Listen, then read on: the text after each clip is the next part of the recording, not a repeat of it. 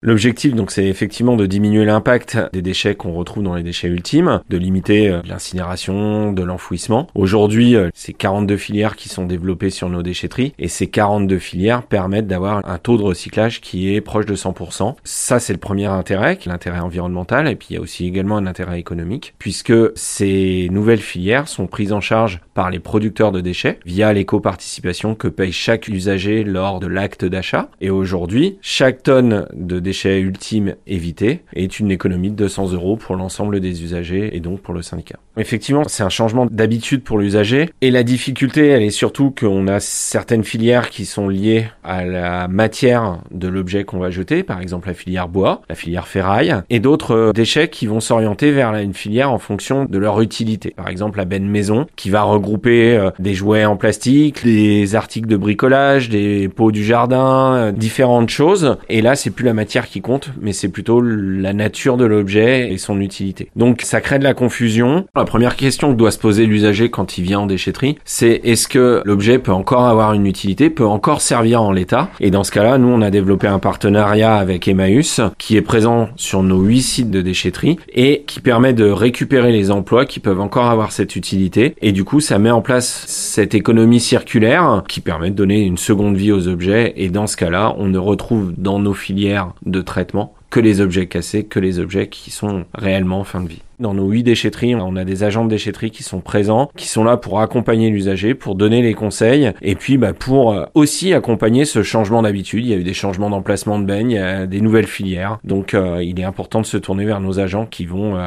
donner de bons conseils aux usagers.